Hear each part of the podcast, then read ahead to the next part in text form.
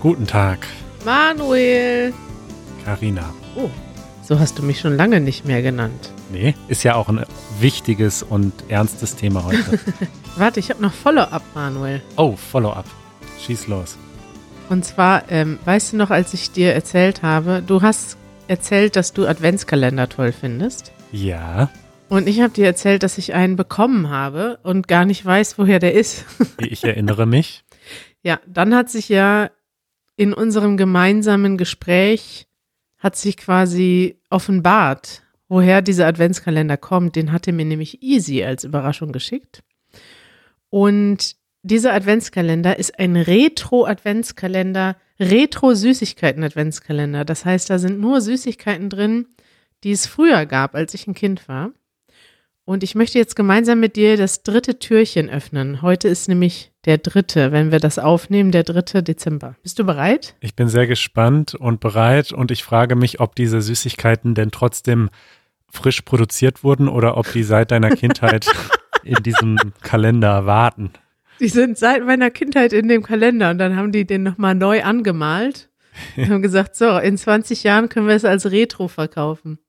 Ganz schön beeindruckend, dass du bis abends warten kannst, deinen Adventskalender aufzumachen. Ja klar, alles für den Podcast, alles für unsere Zuhörer. Okay, pass auf, hier ist das Geräusch.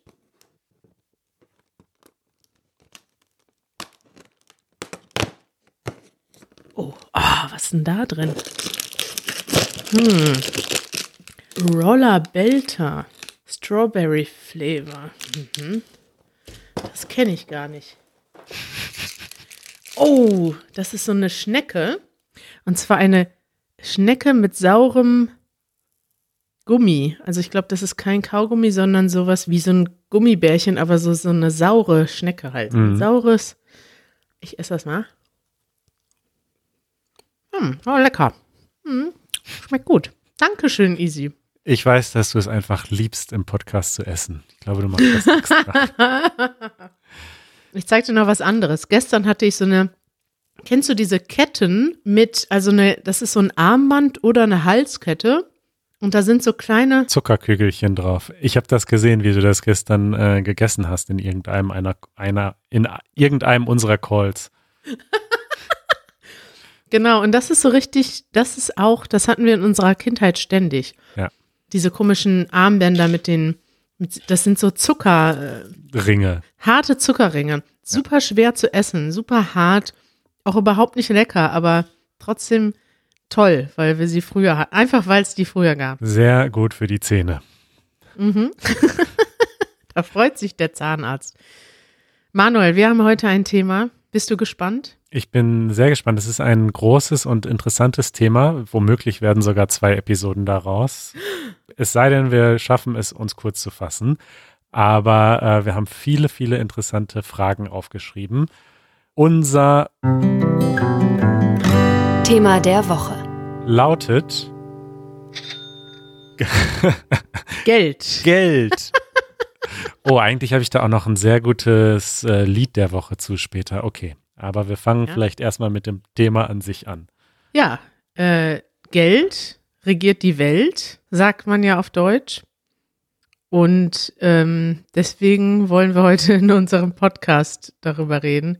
Das ist aber eine gelungene Überleitung gewesen, oder? Ja, es ist eigentlich die logische Folge jetzt von unserer Kapitalismus versus Sozialismus Folge letzte Woche, Mhm. äh, dass wir jetzt diese Woche über das Geld reden. Genau, und diese Folge wird heute mal ganz anders als in der letzten Folge, haben wir über Ordnung geredet. Sie wird ein bisschen unordentlich. Wir haben uns ganz viele verschiedene Aspekte von Geld aufgeschrieben und Themen.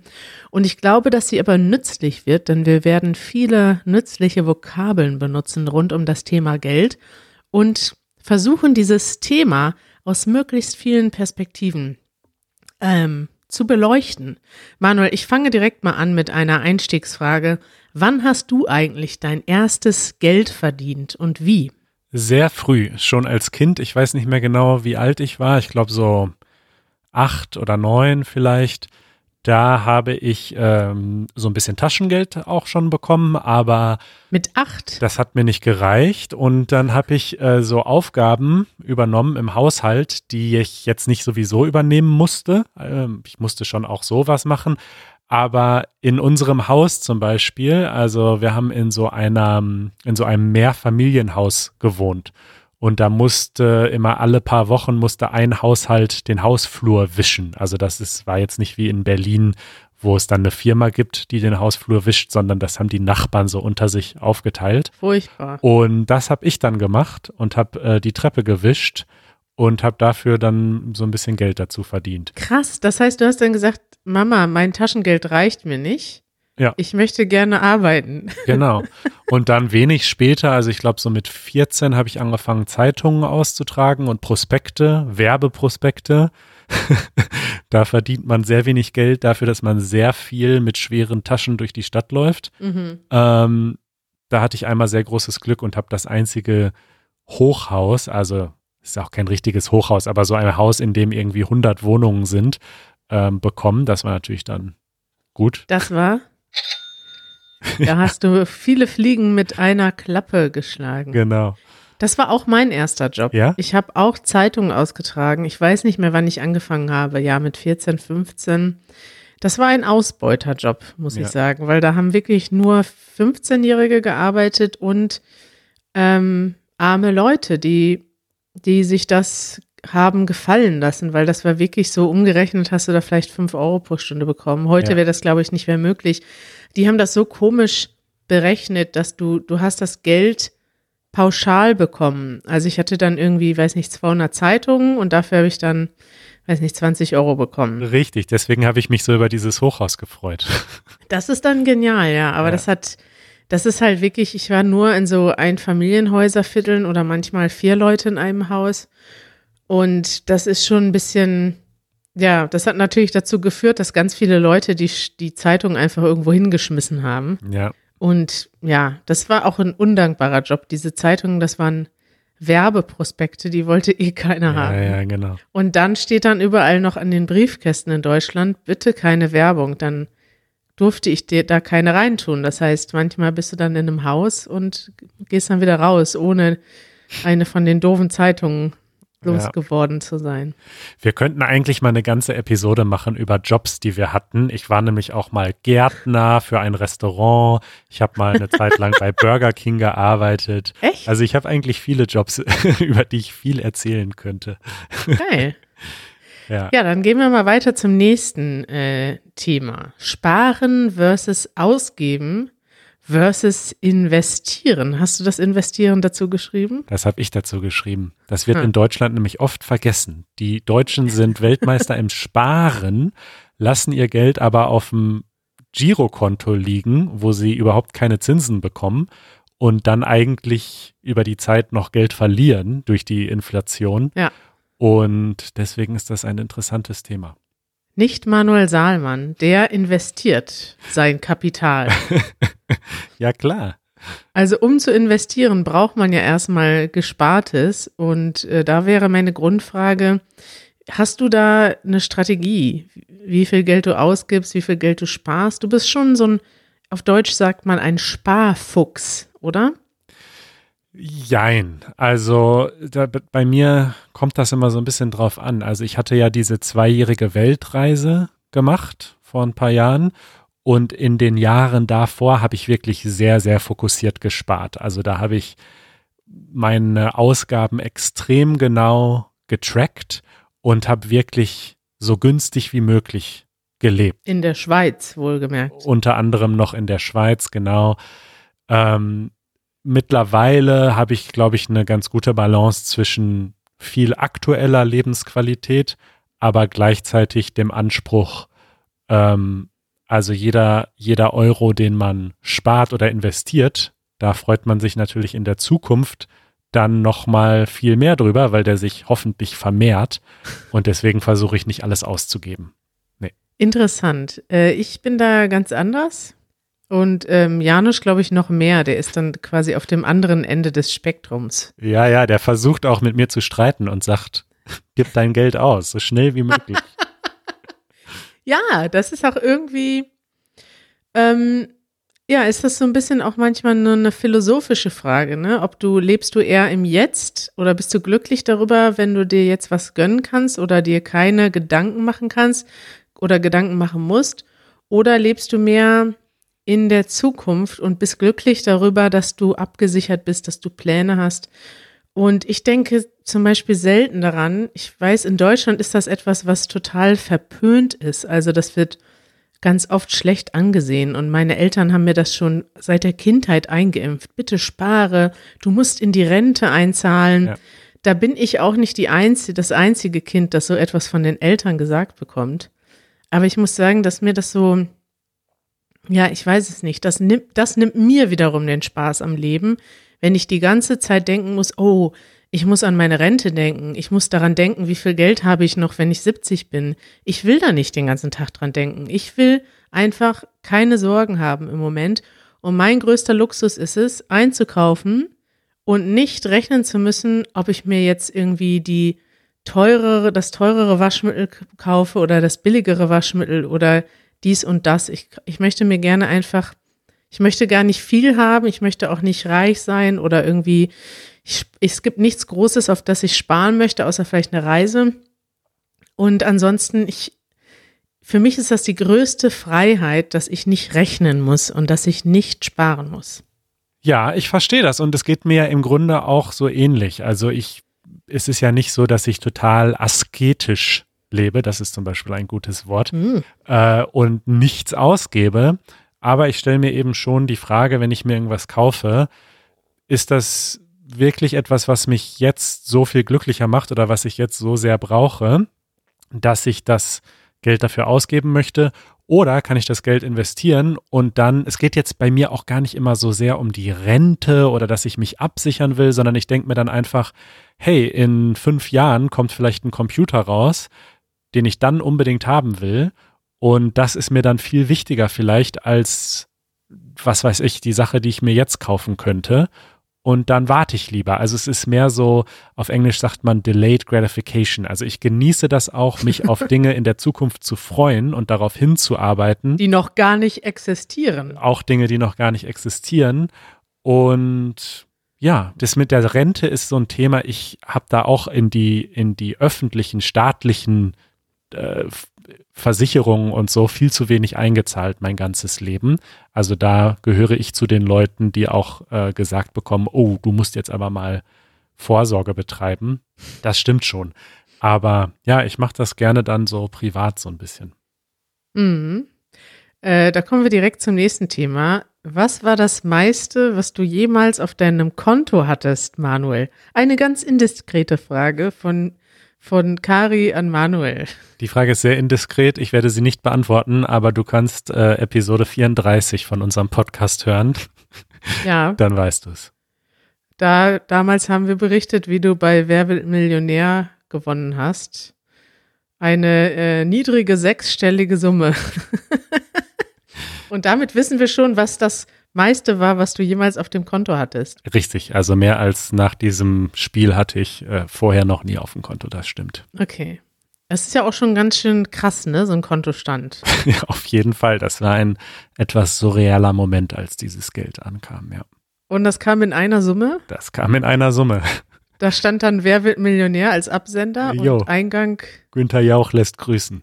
Günther Jauch als Absender und dann stand da irgendwie 100.000 Euro. Nee, nee, das war von der Firma, die das da irgendwie durchführte. Geil. Ja, das meiste, was ich je auf dem Konto hatte, ich weiß es nicht mehr genau, weil es war keine besondere Summe, aber es war auf jeden Fall unter 10.000 Euro. Nur mal im Vergleich. Und im Moment habe ich auch, ähm, ja, auch nicht mehr. Aber ich vermisse es jetzt auch nicht. Ich denke jetzt so langsam, jetzt wo wir nicht mehr ganz am Existenzminimum darben, also ja. wo wir nicht mehr ganz am Existenzminimum leben und verzweifeln, da kann ich jetzt mal langsam anfangen, etwas zu sparen. Aber ja, ansonsten mache ich mir darum nicht so viel Gedanken tatsächlich. Mhm. Ja, jetzt habe ich ein Thema aufgeschrieben, von dem ich dachte, dass es spannend wäre weil wir ja so gerne reisen. Aber ich glaube, es ist doch vielleicht nicht so spannend. Das Thema heißt Währungen.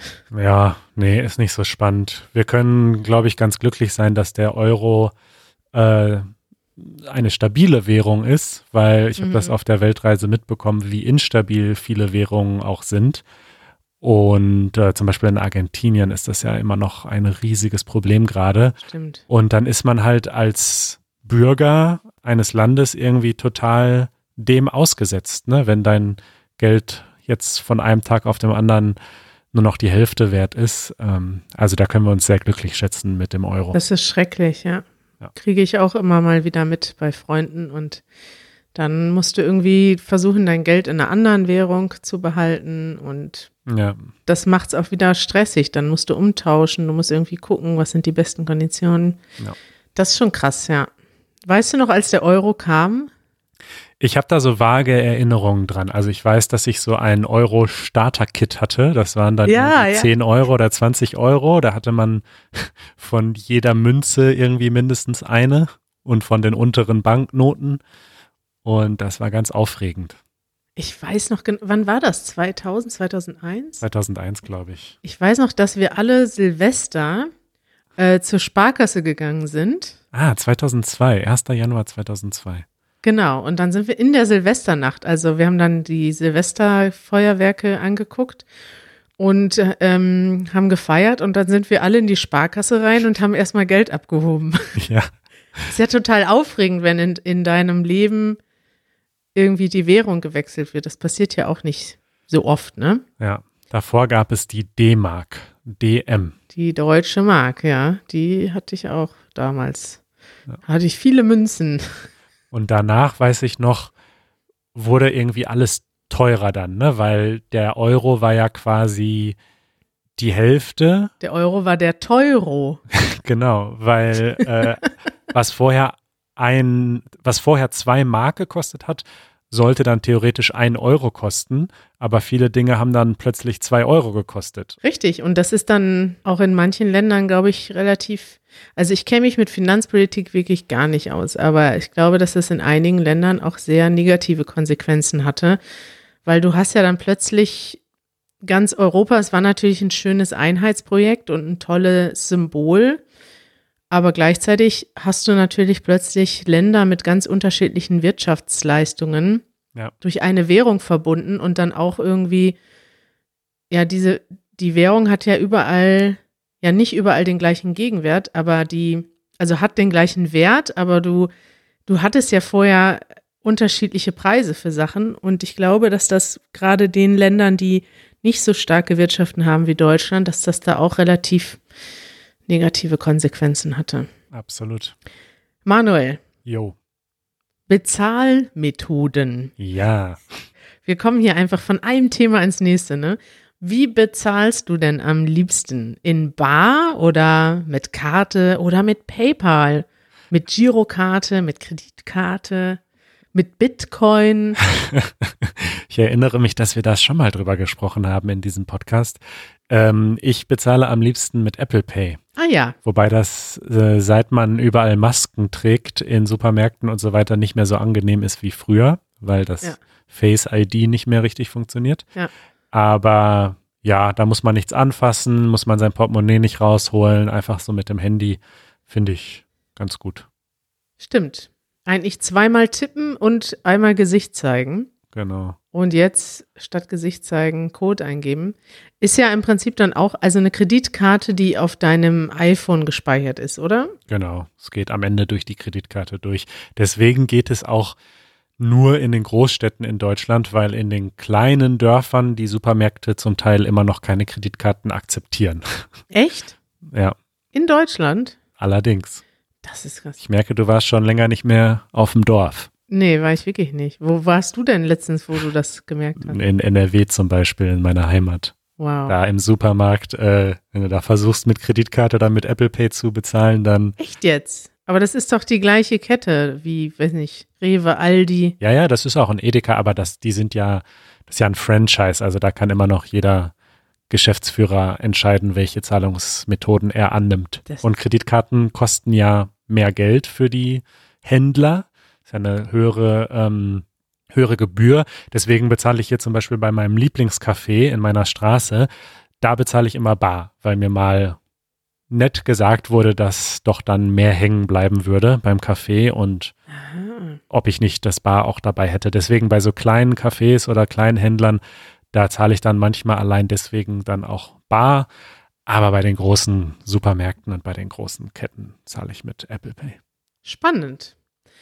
Jetzt kommen wir zu einem sehr deutschen Wort. Zumindest ähm, habe ich schon mehrfach versucht, das zu übersetzen. Es gibt das Wort auch auf Englisch, aber ich habe das Gefühl, dass das nicht so populär ist in anderen Sprachen, aber in Deutschland sehr populär ist. Kannst du das bestätigen? Das Preis-Leistungs-Verhältnis. Absolut. Wir hatten das auch schon mal irgendwo im Podcast und da kam auch Feedback von mehreren Leuten, dass sie das Wort äh, sehr gerne mögen und gerne benutzen. Daran kann ich mich erinnern. Preis-Leistungs-Verhältnis beschreibt, ob etwas den Preis wert ist, den es kostet. Ja. Ne? Ich glaube, in Stiftung Warentest gibt es auch immer, genau, da gibt es immer einen Testsieger und einen Preis-Leistungssieger. Und man könnte sozusagen sagen, so das ist das Beste.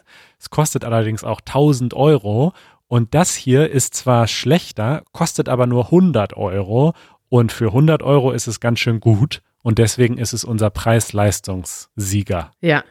Und äh, Deutsche, ich weiß nicht, vielleicht auch ein paar andere Leute, aber ich kann das auf jeden Fall für Deutschland bestätigen. Deutsche sind total scharf darauf, ein gutes Preis-Leistungs-Verhältnis zu haben. Ja, also Deutsche sparen gerne auch und haben gerne, sammeln gerne Schnäppchen, also Sparangebote. Und da will man natürlich gucken, dass man immer, also ich zum Beispiel bin jemand, der das, der dann nicht so stark drauf achtet. Natürlich ist das theoretisch dumm. Also wenn ich jetzt denke, okay, ich könnte eigentlich mit einem Gutschein oder indem ich mal Preise von verschiedenen Geschäften vergleiche, könnte ich dann irgendwie 20 Euro sparen oder vielleicht bei einem größeren Gerät auch 50 oder 100 Euro. Ja, Moment, das ist ja was anderes. Das ist noch was anderes, okay. Das sind Sparangebote. Das stimmt.